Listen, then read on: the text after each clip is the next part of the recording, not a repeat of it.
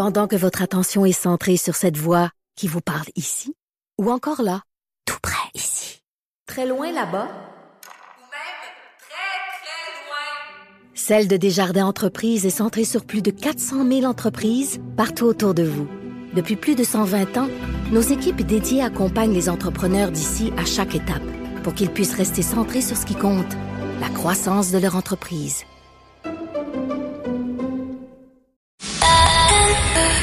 C'est 23. Patrick Lagacé en accéléré. Les meilleurs moments du Québec maintenant en moins de 60 minutes.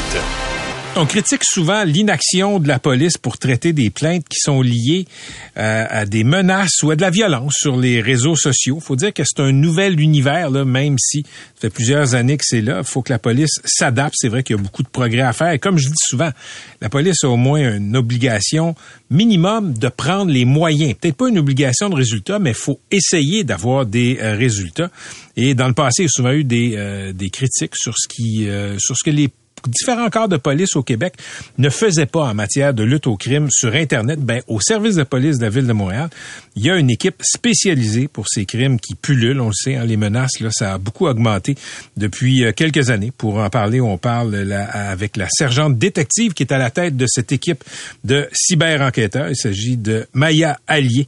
Elle est en studio. Madame Allier, bonjour. Bonjour. Ben, merci d'être avec nous. Écoutez, euh, je le précise, j'ai fait une chronique sur vous aujourd'hui dans la presse. Et je trouve que c'est un sujet qui est tellement intéressant. On, va poursuivre la, conversation. Euh, d'abord, qu'est-ce que vous faites au module cyber-enquête du SPVM? Donc, le module cyber-enquête existe depuis 2017 et il apporte au soutien à toutes les enquêtes, qu'elles soient générales ou un crime plus spécifique ou des personnes en détresse qui transigent via les médias sociaux, Internet, toutes les plateformes de médias sociaux qu'on connaît et qu'on connaît peut-être un petit peu moins. Euh, personne en détresse, là, on peut penser à quelqu'un. On a souvent vu ça, des gens qui vont faire euh, une sorte de message de suicide sur Facebook, disons, pour prendre une plateforme. Ben, à la police, vous avez des gens là qui sont euh, qui veillent au grain, qui peuvent rapidement retracer ces gens-là. Donc, s'il y a quelqu'un qui signale une personne en détresse, peu importe la plateforme, j'ai quelqu'un de mon équipe qui 24 heures sur 24, 7 jours sur 7 peut être appelé et va être appelé en support pour identifier et localiser cette personne via la plateforme qu'elle a émis euh, son cri à l'aide. Comment ça fonctionne? Vous avez des entrées euh, chez les différentes plateformes, euh, chez les géants numériques? Sans dévoiler de technique d'enquête, évidemment, on est capable, on est, on travaille en collaboration avec beaucoup de compagnies et quand il y a une sécurité qui est compromise ou un danger imminent pour une vie, euh, alors euh, on va faire les demandes nécessaires, on hmm. va entamer l'enquête nécessaire pour justement identifier la personne et la localiser. Euh. Madame Allier, ce qui me fascine depuis un, an et demi, deux ans, là, c'est à quel point les gens l'échappent sur les réseaux sociaux. Euh, moi, j'ai porté plainte à la police une douzaine de fois depuis un an. J'avais fait ça une fois dans ma vie avant ça euh, pour des menaces. C'est quelqu'un qui avait pas une santé mentale très très équilibrée. Euh, est-ce que c'est juste une impression ou ça se vérifie dans vos chiffres, dans vos dossiers? Non, je vous confirme que ça se vérifie. C'est vraiment un phénomène où il y a un lâcher prise, où il y a une désensibilisation. Donc, je trouve qu'il y a un manque de filtre social. Les gens se permettent de dire des choses qu'ils ne disaient pas avant, se permettent d'aller plus loin que la liberté d'expression. On pense qu'on est derrière un écran, qu'on a un pseudonyme. On se dit que tout le monde le fait. Alors, pourquoi ne pas déclarer mes états d'âme à répétition, qui va de même aller à proférer des menaces ou à dire des crimes haineux, des, des propos haineux en ligne. Donc, on le voit de plus en plus. Est-ce que les gens sont surpris euh, quand la police cogne à leur porte? Je suis pas sur place quand c'est sûr que je suis pas sur place pour tous les dossiers. On est à plus de 1600 dossiers en date d'aujourd'hui pour la cyberenquête. Ce que je peux vous dire, c'est que les gens ne s'attendent pas à être identifiés et banalisent les gestes qu'ils ont faits. Donc vraiment, c'est là que je vois cette désensibilisation, cette banalisation de ce qu'on écrit. C'est genre ah, je pensais pas que on allait me retrouver ou que c'était vraiment juste une blague. Je voulais pas vraiment émettre les faits que j'ai écrits sur le web. Ben, les, les gens les les gens semblent pas comprendre que d'écrire sur le web, que ce soit là, euh, je sais pas moi, sur le site d'un média, dans un forum de commentaires, sur sa propre page Facebook, sous un vrai nom ou un faux nom, dire à quelqu'un je vais te tuer ou tu mérites de mourir, euh, c'est une menace de mort, puis on peut te retrouver et vous, vous prenez ça au sérieux de toute évidence. On prend ça au sérieux, on agit de façon imminente et je vous confirme qu'on a besoin de responsabiliser les gens et de leur dire quand tu émets une menace via les médias sociaux, c'est comme les mettre verbalement à une personne qui est physique. Les mêmes les mêmes règles Mm-hmm. s'appliquent pour les crimes dans la vraie vie que sur la vie virtuelle. Qu'est-ce qui explique que ça a explosé? Vous m'avez raconté que, bon, euh, d'abord, vous allez avoir plus d'enquêteurs, plus d'effectifs dans votre équipe, mais aussi le nombre de dossiers a augmenté sur une année de 20 euh, vous, vous chômez pas, là, de toute évidence. Qu'est-ce qui explique que les gens, selon vous, là, Maya Allier, l'échappent comme ça, font des menaces de ce genre-là, comme si c'était de distribuer des bonbons? Je pense que en général, la société s'est rendue de seconde nature que d'être sur les réseaux sociaux. Donc, on se lève le matin, on vérifie notre cell, on voit un article, on commente. Donc, c'est vraiment, ça fait partie de notre vie. Alors, il y a une dualité entre les valeurs de la vraie vie et les valeurs qu'on va appliquer sur les réseaux sociaux. Les, gens se laissent aller. On est de plus en plus de gens sur les euh, sur Internet. Il y a plus de, de plus en plus de jeunes gens, beaucoup plus jeunes, qui se retrouvent sur Internet. Alors, c'est tellement euh, mainstream que c'est c'est juste normal que de le faire. Donc, de voir des propos menaçants, de voir des gens qui euh, promettent des claques à la gueule, qui promettent de tuer quelqu'un, ça désensibilise, quoi. C'est désensibilisé, il y en a tellement. Donc, moi, ce que je vois, c'est qu'on a plus l'appât du gain, l'appât du like. On veut populariser ces publications-là. Donc, on les partage au lieu de prendre le temps de dire, oh, ça, ça dépasse la limite, je vais signaler ou rapporter ça au 911. L'appât du like, c'est intéressant. Oui. Donc, pour se rendre intéressant, euh, les gens vont partager ça, mais j'imagine aussi, pour se rendre intéressant, les gens vont faire des propos menaçants. Tout à fait. C'est vraiment un, amalgame de facteurs. Mais la, le partage de vidéos qui vont démontrer des menaces ou de la violence, c'est vraiment chose qui devient de plus en plus commune. Donc, c'est ça qu'on voit dans les dossiers d'enquête. On les partage et on continue de les partager. Quand vous dites ça, là, il y a quelques jours, là, il y a eu un, un- un- il y a eu un fait divers. Euh, un jeune homme s'est fait tirer dessus et au lieu d'appeler la police, il a sorti son téléphone. Je pense qu'il était relié à un gang. Il a filmé les trous de balles dans la voiture. Moi, je me souviens de m'être dit, c'est- un réflexe d'un monde nouveau dont je fais pas partie. Mon premier réflexe, ce serait soit de me sauver, d'appeler la police. Mais ça cadre avec ce que vous dites là, Madame Allier. Les gens ont le réflexe, pour certains, euh, le réflexe automatique d'aller chercher des likes. une chance qu'on a une minorité qui signale encore. Oui. Parce que la majorité des gens, s'il y a un conflit dans la rue, si on a 20 personnes, il va en avoir 19 qui filment, puis il va en avoir une qui va dire, oh, je vais filmer en appelant le 911. Mais en même temps, pour vous, ça fait de la preuve à aller chercher quand tout le monde filme. Exact. On a de la preuve à aller chercher, mais la preuve est volatile, la preuve se propage, puis la preuve est éphémère. Donc Oui. c'est c'est une c'est la technologie et c'est complexe. On est avec Maya Allier, est directrice du module cyber-enquête au service de police de la ville de Montréal. Euh, m'avait donné une statistique, m'avait dit qu'en 2018, vous aviez travaillé trois dossiers de personnes qui avaient exhibé des armes à feu sur Internet. Là, on est rendu à combien cette année? Aujourd'hui, j'ai vérifié pour vous, on est à 205 dossiers en date d'aujourd'hui. Donc, c'est des dossiers où on va ou parler d'armes à feu ou exhiber une arme à feu ou mentionner une arme à feu. Donc, il y a un caractère violent qui va transiger par les médias sociaux par rapport aux armes à feu ou aux armes blanches. C'est- C'est fascinant parce que ça montre, euh, ça montre deux choses. Un, il y a plus d'armes et deux, le réflexe de se filmer avec ça est devenu banal. C'est banal, c'est glorifié, c'est normal. On le voit dans les vidéos de musique, alors on le partage. On le voit, nos amis le font, alors on le partage. On veut être populaire, alors on le partage. C'est tellement, c'est tellement une multiplicité de facteurs que ça devient complexe et on a besoin vraiment comme corps de police de dire, il faut être être savoir qu'on est imputable de nos actions. Il faut être responsable quand on voit des publications en ligne. On peut pas être 24 heures sur 24 à vérifier la toile comme, Comme policier. policier, ouais. Donc, on a besoin de l'aide du public. Quand il y a quelque chose qui, un crime qui, de violence qui est émis via les médias sociaux, on a besoin de l'aide du public pour le signaler, pour qu'on puisse intervenir rapidement. Meilleure façon de signaler ça, Maya Allier, c'est quoi? S'il y a un danger de vie, sécurité compromis, c'est le 911. Il y a 24 sur 24, 7 jours sur 7, mon équipe va être appelée. On va intervenir immédiatement. S'il y a quelque chose que vous sentez que c'est moins urgent, que ça dépasse peut-être la limite et que vous préférez vous rendre dans un poste de police, vous pouvez aussi le faire. Puis aux gens qui, qui seraient la cible de menaces, euh, vo- votre message, c'est quoi? Mon message, c'est que c'est tolérance zéro. Pour les gens qui les reçoivent, ne l'acceptez pas et signalez-le. Prenez en note, prenez des captures d'écran. Comme je dis, la preuve est éphémère, elle est volatile. N'acceptez pas ces menaces-là. Ne les partagez pas à quelqu'un d'autre parce que ça encourage. Et pour les gens qui les émettent, je veux aussi dire que c'est tolérance zéro parce que tout crime qui est émis via les médias sociaux est traité avec la même sévérité et importance qu'un crime dans la vie traditionnelle. Euh, êtes-vous débordé dans votre équipe? Parce qu'on voit euh, la recrudescence de ces phénomènes-là. Est-ce que vous avez assez de bras pour enquêter euh, tous tous les crimes qui sont signalés? Est-ce qu'on est très occupé, on l'est. Mon équipe a doublé depuis la fin 2021. On est, on va être 12 personnes à intervenir à partir de janvier 2022. Est-ce qu'on est débordé? Oui. Est-ce qu'on répond amplement à la demande? Oui. Vraiment intéressant. C'est un nouveau monde et quand vous parlez de ces gens là qui euh, préfèrent euh, se filmer puis liker, j'ai l'impression que je suis un grand papa. Merci d'être là. Merci euh, d'avoir partagé tout ça avec nos auditeurs. Ça fait plaisir. C'était Maya Allier, le responsable du module cyber-enquête au SPVM. 12 ans d'expérience en crime informatique à la tête de ce module cyber-enquête depuis 5 ans.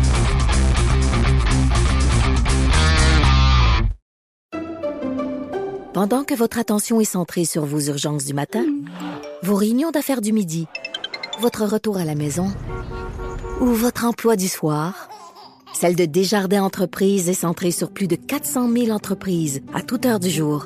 Grâce à notre connaissance des secteurs d'activité et à notre accompagnement spécialisé, nous aidons les entrepreneurs à relever chaque défi pour qu'ils puissent rester centrés sur ce qui compte, le développement de leur entreprise. Patrick Lagacé en accéléré. C'est une histoire à la fois dramatique et aberrante aussi, là, qui était rapportée par Nicolas Bérubé dans la presse aujourd'hui. C'est l'histoire de Béatrice Létourneau, victime d'un grave accident de vélo en 2017. Elle a été frôlée par une voiture, mais euh, la voiture a comme créé une sorte de vortex, on va dire ça comme ça, et, et, et ça l'a projetée au sol. Elle a été grièvement blessée au visage, aux vertèbres, etc.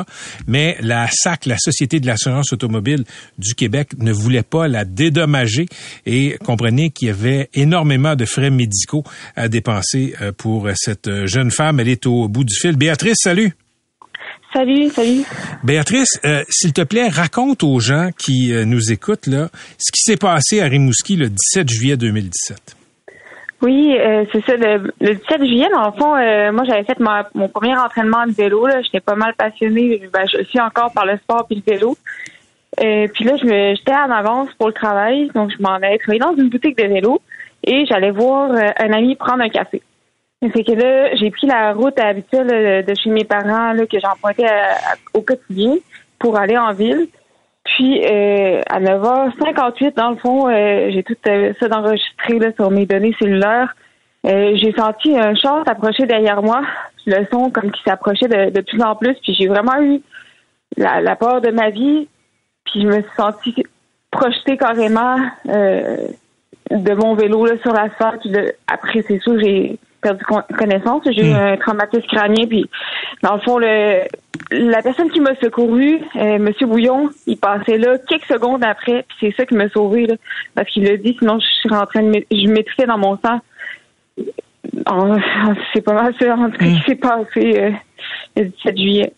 Et, et, là, ce qui, ce qui, est particulier, c'est que la SAC, Société de l'assurance automobile du Québec, a refusé de t'indemniser. Et euh, ce refus-là était basé, dans le fond, là, c'est ce que le tribunal administratif du Québec a décrété, euh, sur un mauvais travail policier. Les policiers n'ont pas fait leur job pour voir ce qui avait causé ton accident.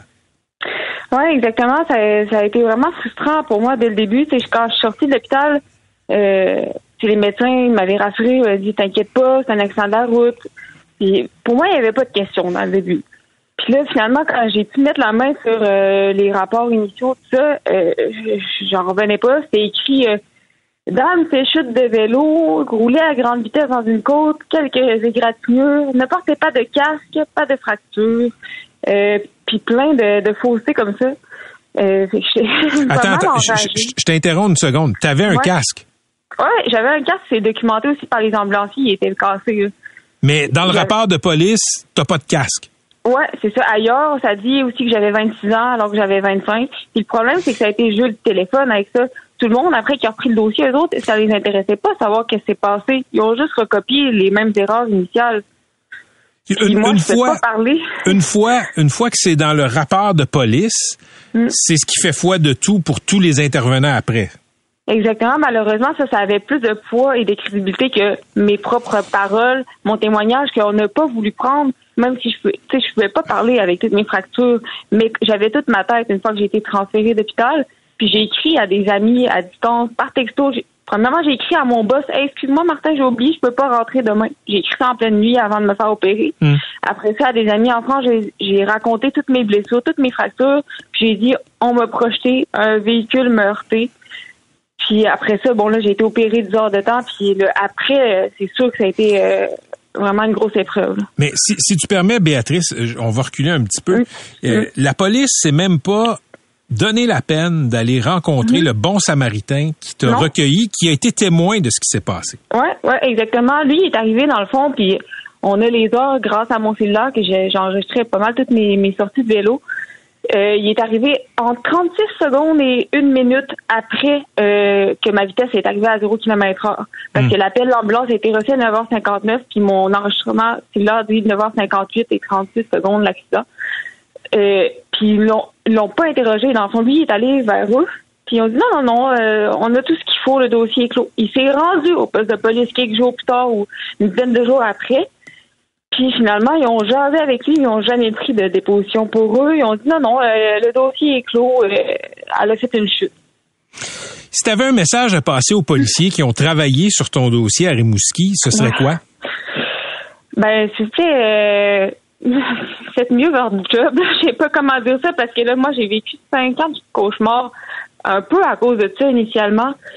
Puis je souhaite ça à personne. Puis tu sais, la personne qui est ceux qui, ceux qui ont, qui ont fait ça dans le dossier au début, ben finalement, eux autres, ils dorment tranquilles, là, il y a depuis cinq ans et demi, j'imagine. Mais moi, euh, combien de fois j'en ai pas dormi, puis que ma vie était bouleversée par ça, puis que j'étais plus capable d'avoir de plan d'avenir, puis que je suis sur les antidépresseurs depuis quelque temps, que j'ai voulu mettre fin à mes jours, tout ça à cause d'une négligence dans le dossier, ben c'est sûr que je j'ai pas de mots pour dire euh, comment c'est frustrant. Toi, euh, Béatrice, là, pour situer les gens, Mm. chaque fois que tu te regardes dans le miroir, tu vois les conséquences, d'une part de l'accident, mais aussi du travail bâclé des policiers. Ouais, ouais, c'est c'est dur. euh, je souffre de dysmorphie, mais je travaille fort là-dessus. quand C'est quoi ça? Ben dans le fond, euh, le- la peur de se trouver laide, puis de pas être trop capable de s'affronter son regard, puis il y a comme un, peu euh, une fracture dans la tête, on va dire, entre comment je me perçois puis la réalité, puis si l'accident m'a vraiment pas aidé là-dedans, puis de perdre ses dents, puis d'avoir un partiel qui tombe de- tout le temps dessus, puis de te faire regarder dans la rue comme si t'étais un monstre et dans les vues, ben c'est sûr que ça laisse des traces. Mais tu sais, là, c'est sûr que je vais mieux physiquement aussi.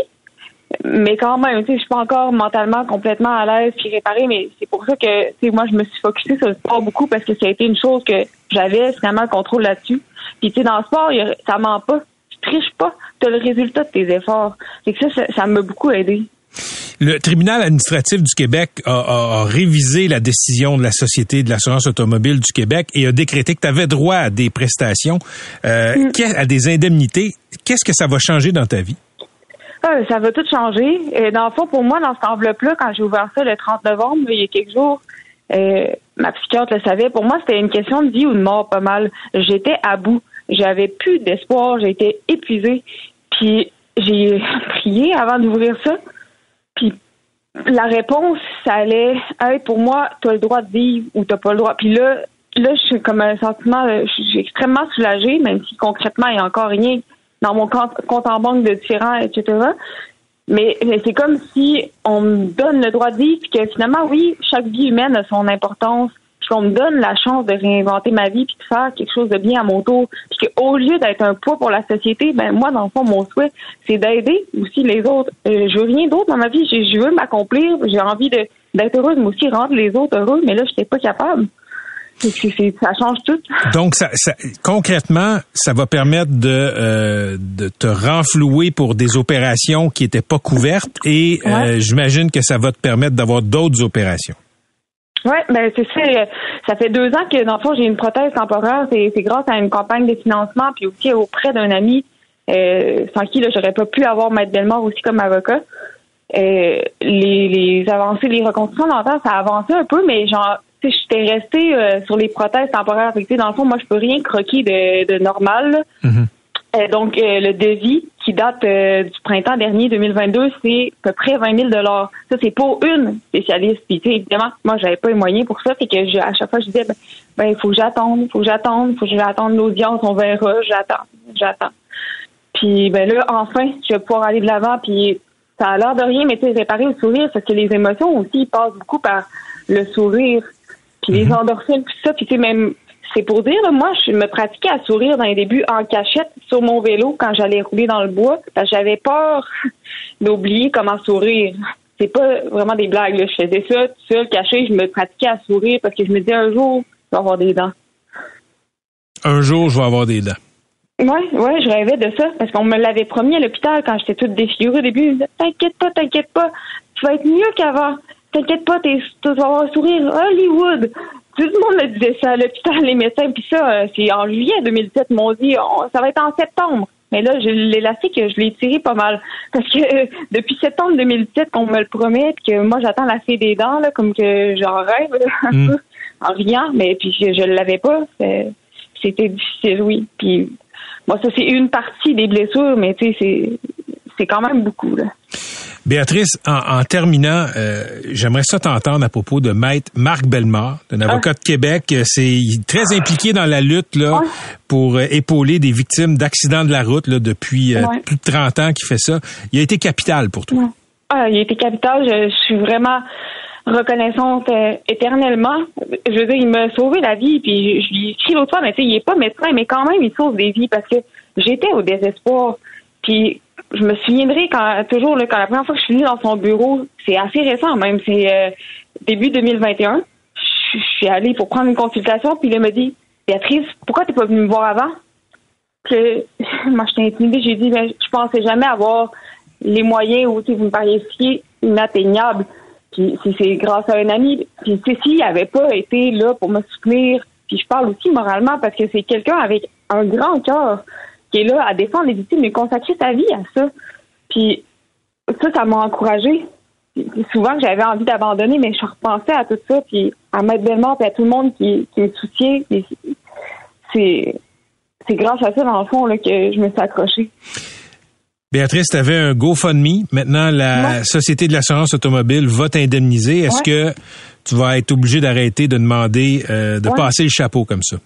Oui, ben exactement. Dans le fond, euh, je, je l'avais comme désactivé. Puis là, ce matin, j'ai eu une vague de, messages de soutien de gens qui ont, qui ont lu le journal qui m'ont demandé euh, s'ils pouvaient m'aider. Je l'ai remis, mais c'est certain que je je veux pas profiter de rien ni de personne. J'ai juste envie de finalement la justice. Puis je, je veux pas plus que ce que je suis censée d'avoir. C'est pas ça. Je veux me reconstruire les dents puis aller de l'avant dans ma vie. C'est que euh, probablement oui euh, que je j'aurais tout besoin euh, de ça. J'ai hâte de remercier les gens. Béatrice, j'ai des frissons à t'écouter. Je te souhaite bonne chance pour la suite. Merci pour tout. À la prochaine. Merci. Bye bye. Béatrice Letourneau, victime d'un grave accident de vélo. Les policiers ont mal fait le rapport. Ça a eu des conséquences, je l'avais entendu, là, durables dans la vie de cette jeune femme-là. Elle a dû se battre devant le tribunal administratif du Québec pour que la Société de l'assurance automobile du Québec accepte de l'indemniser.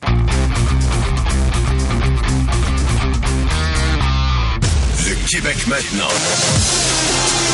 Lubrifiant social, l'histoire de l'alcool et celle des sociétés s'unissent comme gin et tonic depuis la nuit des temps. Et qui aurait été le premier à donner son nom pour aller pousser des roches à gobetti TP contre un peu de bière préhistorique?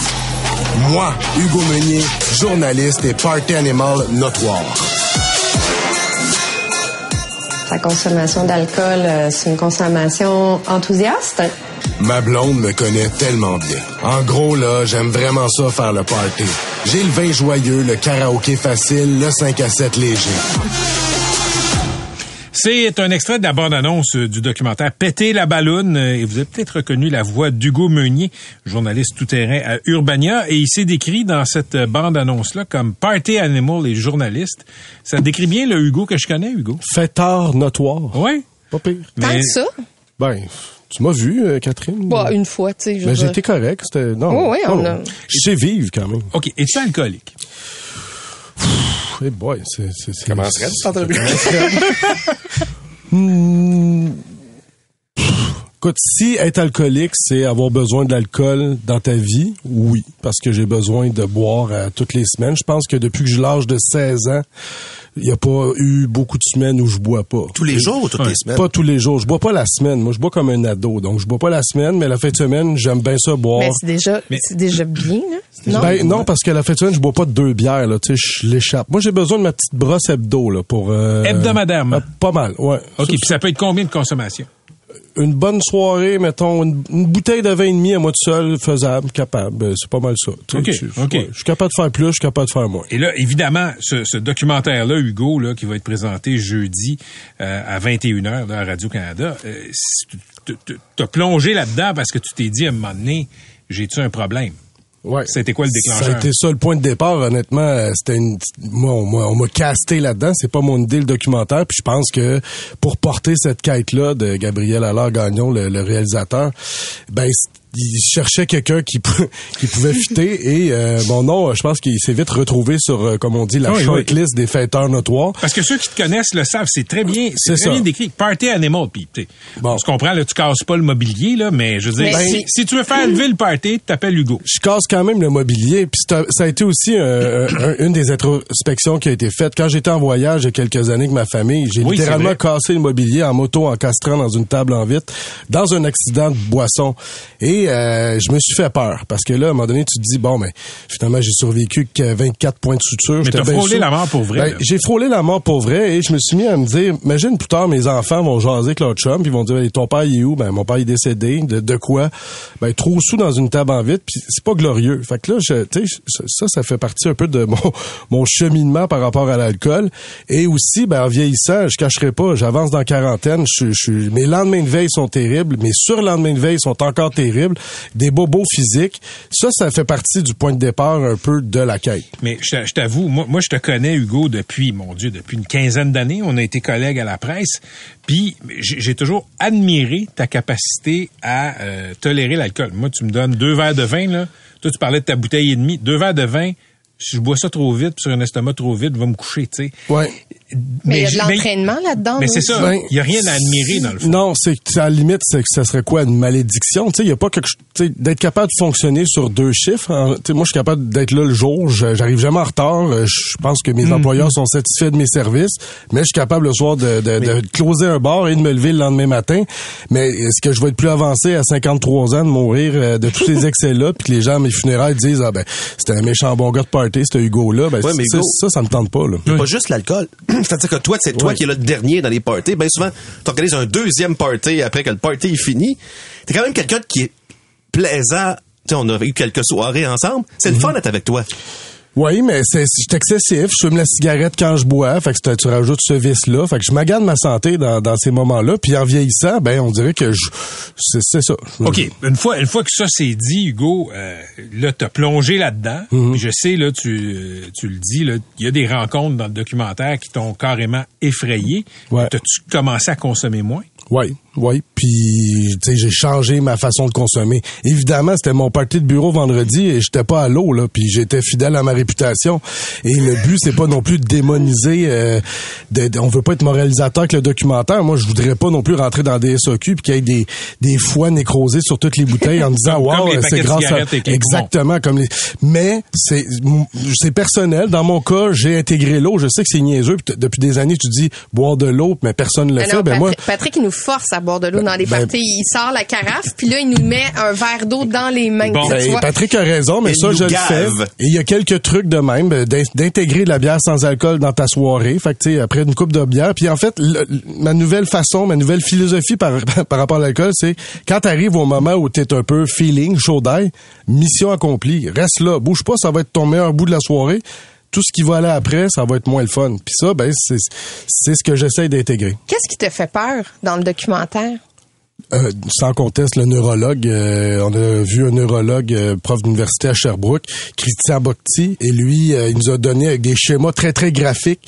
Ça ressemble à quoi les ravages de l'alcool sur ton cerveau et euh, la démence précoce et l'atrophie de ton hippocampe, et pas pour des consommations complètement débiles, des consommations qui rentrent c'est grosso modo à l'intérieur des, de celles de, d'éducalcool. Donc moi, moi je suis pire que ça et je voyais à plus ou moins long terme, tu moyen long terme. À mon âge, évidemment, il y aura pas grand-chose sur le tableau, mais si je continuais sur cette belle lancée là, lui il me disait toi toi tu te qualifies là pour perdre les bouts et ça moi faire du Alzheimer ou de la démence précoce à cinq, dans cinquantaine, ça m'a un peu glacé le sang. là. Pourquoi tu penses que tu as, ce, ce côté-là? Tu l'as dit, là, ça a commencé à peu près à 16 ans. Qu'est-ce qui explique ça? Tu le sais-tu? As-tu as-tu une réponse à ça? Ben, tu sais, je, je peux pas non plus gratter un gros bobo. De, de- moi, je suis un. MC le disait tantôt. Moi, je, bon vivant. je bois là. Je suis pas dark dans mon coin. euh, je je suis un festif. Tu bois pas pour, tu bois pas pour geler quelque chose. Parce qu'il y a beaucoup de gens qui Ouais. abusent de drogue. Puis, en passant, by the way, pour tout le monde, l'alcool, c'est une drogue. Il y a Ouais. beaucoup de gens qui abusent de Non, non, drogue moi, je- pour ça. noyer des traumas. Écoute, moi, malheureusement, moi, j'ai du fun. Puis, tu sais, j'ai. Mais, mais médicamentes pas. Non, j'ai beaucoup de plaisir. C'est ça le problème. fait que c'est- c'est- c'est c'est une consommation joyeuse. Euh, ce que j'ai aimé du documentaire, il y a un aspect que, que tu apportes, c'est-à-dire quand on fume, on met justement les ravages, si on parlait des ravages sur les paquets de cigarettes, Ouais. euh, il y a beaucoup de, de- de points qui sont amenés envers Éducalcool en disant on parle de modération, mais Ouais. on parle pas des, des malfaits de l'alcool. Et là, tu Non. fais un peu le chemin, c'est-à-dire c'est géré par qui, la SAQ? C'est pas géré par le ministère de la Santé, c'est géré par le ministère des Finances. Donc, c'est une vache à lait pour apporter de l'argent à l'État, mais sur le plan de la santé, on fait comme presque rien. Ben, c'est, un bon point. Puis, tu sais, juste, au, bon, autour de la table, Pierre-Yves euh, était, était à côté de moi. Il devait savoir que ça relevait des, des finances, mais en général, j'étais étonné de voir que pas tant que ça. Les gens le savaient peu. Et euh, on me considère quand même informé. Donc, ça relève du ministère des Finances. Leur but, c'est de faire de l'argent avec ce monopole-là. Et du calcul, ben, on a, c'est beaucoup un travail de perception aussi, le documentaire. On a tous, en tout cas, moi, j'ai dû appeler du calcul plusieurs fois dans ma carrière pour avoir le son de cloche de la prévention en pensant que c'était le bras d'extension de- du gouvernement. Mais c'est pas ça du tout. Dans le fond, le gouvernement donne zéro dollar à du calcul. C'est, un organisme qui est privé. Et s'ils veulent que tu modères, ils veulent pas que tu arrêtes non plus. Évidemment, quand tu leur demandes, ils vont dire on n'encourage pas à boire. C'est, vrai, ils disent pas bois plus, mais ils disent pas bois pas. Et surtout, ils parlent pas beaucoup d'enjeux de santé, alors que sept types de cancers différents liés à l'alcool. Moi, j'entends pas souvent Mais attends, euh, attends, du attends. parler de ça. so- Soyons clairs. Es-tu en train de dire que euh, Éduc Alcool euh, fait le jeu des compagnies d'alcool? Ben, Éducalcool fait son travail. Puis son travail, c'est quoi? C'est, un organisme qui est financé en partie par l'industrie de l'alcool. Donc, forcément, je dis pas qu'ils sont machiavéliques, à quelque part, en train de vouloir euh, mentir aux gens. Ils font le travail pour lequel on les paye. Et c'est de faire de la prévention. Ils font de la prévention, mais ils veulent pas que tu arrêtes de boire parce qu'il y a beaucoup de monde autour de cette table-là qui sont de l'industrie de l'alcool. Il y a un an, quand Hubert Sassi est parti, là, il a tout longtemps été le, le patron, porte-parole de, de, de Duc Alcool. Lui, il disait, écoute, on est indépendant, on est financé par toutes sortes de partenaires, mais Mhm. on, on, on dit on fait ce qu'on veut. Je, je, je le précise. Ouais. Mais toi, ce que tu dis, c'est que la meilleure consommation pour la santé, c'est zéro consommation. Ben, c'est la meilleure consommation pour le tabac, pour la santé, pour la- l'alcool. C'est juste que l'alcool, c'est tellement répandu. Quand tu as 85% de ta population qui en consomme, tu peux pas dire aux gens, tolérance zéro, ne buvez pas. Puis on est, je pense qu'on est so- en- so- socialement assez aseptisé comme ça. Donc, on veut pas en rajouter une couche. Les gens sortent de trois ans de pandémie. On va-tu leur dire de pas boire pendant le temps des fêtes ou ce que Mais- aucune restriction pour la première fois de plein de un petit peu accroché quand même avec M. Sassi quand tu l'as rencontré. Oui, oui, ça s'est moins bien on- passé, On là. va écouter. Mais vos membres qui sont de l'industrie de l'alcool autour de dans le CA, on, on- tu sais peut-être que est-ce que c'est fou de penser que ces gens-là veulent pas nécessairement modérer ou pas C'est ces totalement gens- fou. Ces gens-là. C'est complètement idiot, c'est faux Mais- et c'est inconcevable. Dites-moi quoi dans ce que fait Éducalcool qui fait la promotion de la consommation. Trouvez-moi un exemple. Allez-y, trouvez-moi un exemple. Parlons des faits. Parlons pas du charriage et des placotages Ouais, et ouais. des rumeurs. Ouais. Parlons des faits. Quelle décision Éducalcool a prise pour favoriser la vente d'alcool au Québec? Je dis pas que vous encouragez les gens à boire, je dis que vous êtes pas en train de leur dire de Qu'est-ce qu'on dit aux femmes enceintes? Toi, euh, en fait, ce que tu dis, c'est qu'après avoir plongé dans tout ça, euh, Hugo Meunier, là, pour ton documentaire Péter la balloune, les spécialistes, comme le neurologue de l'Université de Sherbrooke, ce qu'ils disent, c'est, écoute, faudrait dire au monde de pas boire. Ben moi je, je vais C'est m'appuyer. le message. Ben c'est- je vais m'appuyer. Je vais m'appuyer sur ces gens-là, l'INSPQ. Euh, le, le- je veux dire, c'est des experts. Le gars de l'INSPQ, qui est la sommité au Québec, tu sais, pour faire des représentations auprès du gouvernement, pour pour lever le flag, comme on dit en bon français, quand il y a des trucs susceptibles d'être dangereux sur la santé et sécurité des, des gens. Tous ces gens-là sont unanimes pour dire qu'il y a quelque chose qui marche pas là-dedans. Il devrait avoir le chien de garde entre le lobby de l'alcool, le gouvernement, la population. Puis à l'heure actuelle, au Québec, il n'existe pas. Et ça, c'est un des seuls pays de l'OCDE où il n'y a pas, il y a pas ce levier-là, il n'y a pas ce, ce- ce- cet organisme-là indépendant. Il y a, il a sur la SQDC présentement un comité de vigilance qui a une ligne directe avec le ministre de la Santé ou du ministre pour dire, hey, ça, ça va un peu trop loin, telle affaire.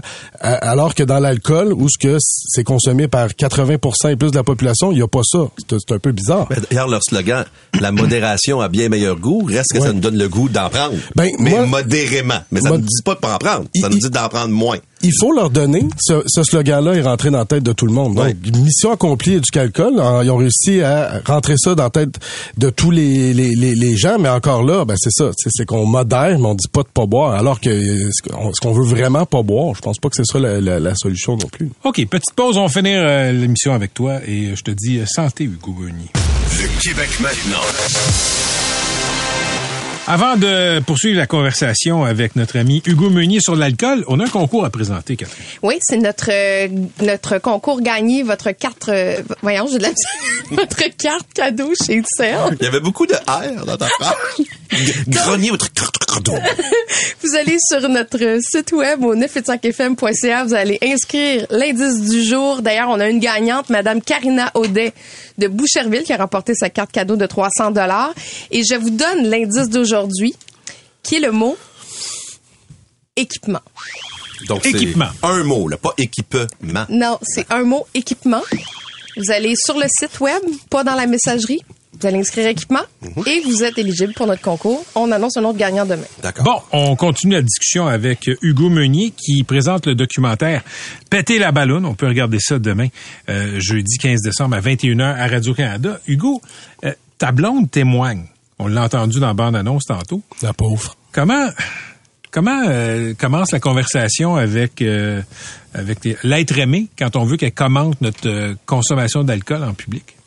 Ben, euh, c'est pas. euh, je pense qu'elle avait besoin de ventiler peut-être euh, certaines choses parce qu'elle, elle a été témoin de mon fameux accident que je parlais au début. Quand t'es tombé sur une table en vite, là. et elle est encore un peu traumatisée par ça. Fait que, tu sais, quand on lui a demandé un peu de d'écrire ma consommation, ben tu sais, on prend de la transparence. Fait qu'elle a dit, c'est une consommation enthousiaste et festive, puis que je suis la personne probablement la plus sociable euh, qu'elle connaît.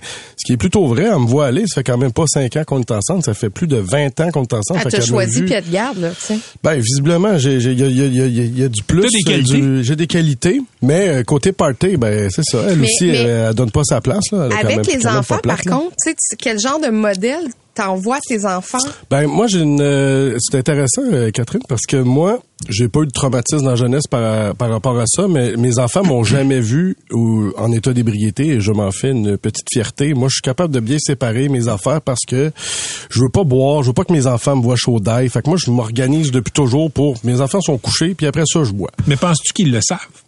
Que ben ils m'ont vu écoute ils m'ont vu en Indonésie quand j'ai failli me tuer Oui, oui, fait que oui. forcément je leur ai pas fait à semblant que j'étais en train de sauver euh, Un enfant d'une maison en flammes là. je leur ai dit ce qui se passait ils ont compris puis mes, mes enfants sont pas tu sais mon gars il est 14 là il est pas gnochon il me voit rentrer euh, aux petites heures mais je- parce que le problème c'est que ça paraît peu dans le, ça a peu d'incidence dans leur vie j'ai eu des, des fêtes d'enfants euh, probablement très scrap mais je veux dire je me lève le matin pareil puis je suis capable de fonctionner As-tu perdu des amis? Parce que regarde McSween qui était ici tantôt, il tu sais, t'as déjà pété sa piscine, pété son ampli, euh, il s'en vante.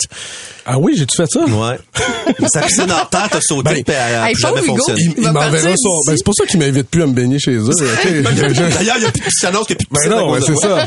Ben, en même temps, ben oui, écoute, il me fera, il me fera une facture. Non, non, euh, je pense, je pense, je pense, honnêtement, je, je- ma vie sociale va peut-être Va même bien. trop bien, puis c'est peut-être ça le problème. J'ai, j'ai quand même, je cours pas, euh, j'ai beaucoup d'opportunités de, de boire. Aurais-tu aurais-tu autant de fun si tu buvais pas, euh, si tu buvais moins?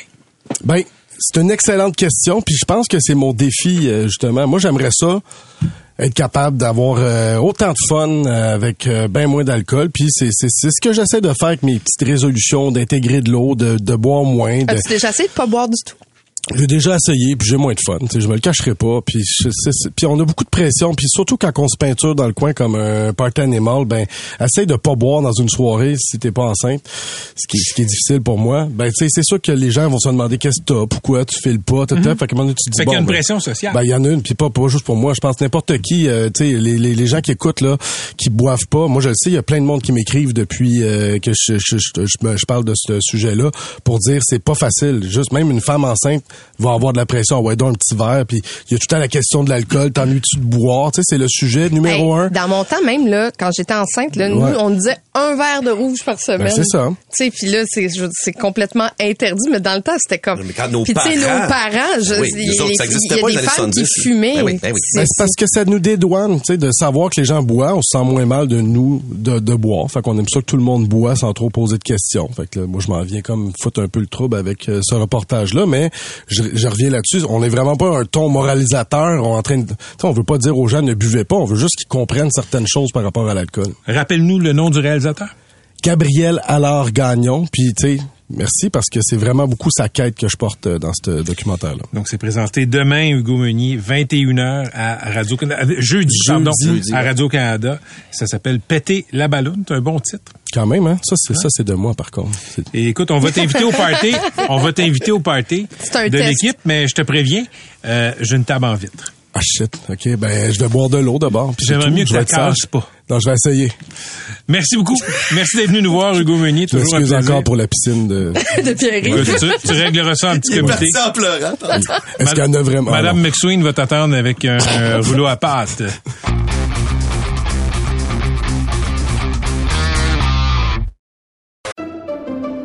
Pendant que votre attention est centrée sur cette voix qui vous parle ici, ou encore là, tout près très loin là-bas, Ou même très, très loin.